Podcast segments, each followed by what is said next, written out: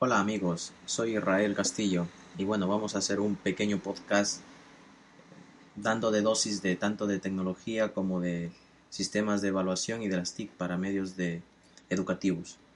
En este pequeño podcast quería explicar sobre los sistemas de evaluación. La evaluación en sí es un proceso de carácter integral, sistemático y continuo, que permite valorar los cambios y progresos del estudiante en el aprendizaje. ¿Qué rendimiento nos da? La eficacia de técnicas empleadas, la capacidad científica y pedagógica del educador, la calidad de los maestros y sobre todo el hecho educativo.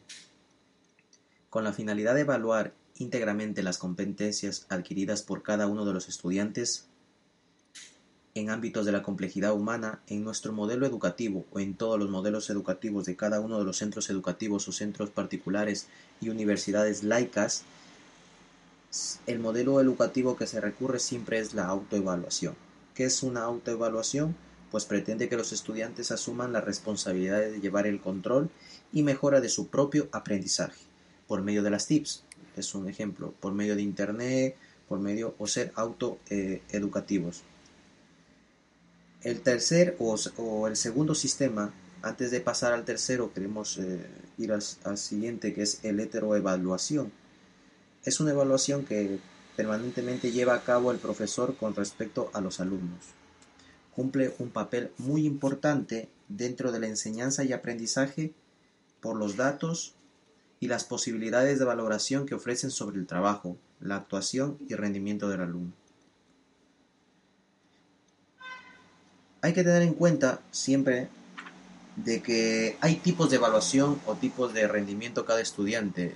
Como tenemos dos dos modalidades, que una es la presencial y la otra a distancia, siempre tenemos que considerar que no siempre es lo mismo.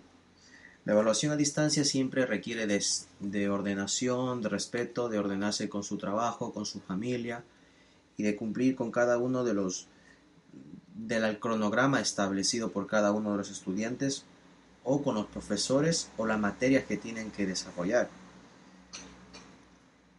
Si en principio un trabajo no se hace a tiempo, pues eh, lo que yo recomendaría es tenerse un cronograma preestablecido con anterioridad, porque se ha dado casos de, de que algunos compañeros siempre dejamos todo para el último y yo creo que esto es un error como estudiante universitario a distancia ya que estamos lejos de nuestra familia, lejos de nuestra tierra y el mayor ejemplo que podemos dar a cada uno es superarnos.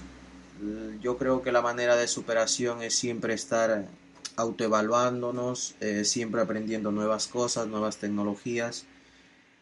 Y la verdad es que es, te llena de satisfacción tanto para ti como tu familia.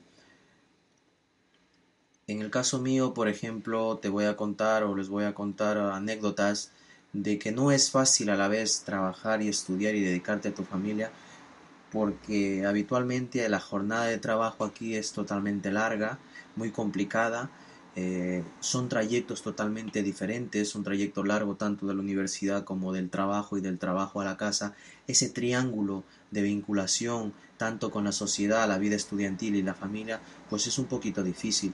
Eh, yo lo único que podría manifestar es que un sistema de evaluación que contempla cada uno de estos valores y más en sí las funcionalidades que cada uno le ponemos, yo creo que sacamos bien adelante todo el estudio o toda la temática que nos brindan los profesores en la universidad. Yo en principio me costaba un poquito adaptarme a la forma de estudio a distancia, pero poco a poco nos hemos ido superando, hemos tenido cierta videoconferencia con profesores, eh, ayuda por medio de correos, y yo creo que es una manera de interactuar, de hacerte autoevaluador. Entonces, yo siempre he tratado de conseguir de no descuidar mis estudios, de meterle, como se dice, pues eh, un poco de ganas, un poquito más. El minuto que tengas que descansar o algo, pues por lo menos leerte unas dos o tres páginas del libro que te brinda el, tutor o el profesor de cada materia. Y mira, han pasado, te cuento la experiencia, ya prácticamente cuatro años. Ahora mismo estoy ya finalizando, he finalizado mi carrera.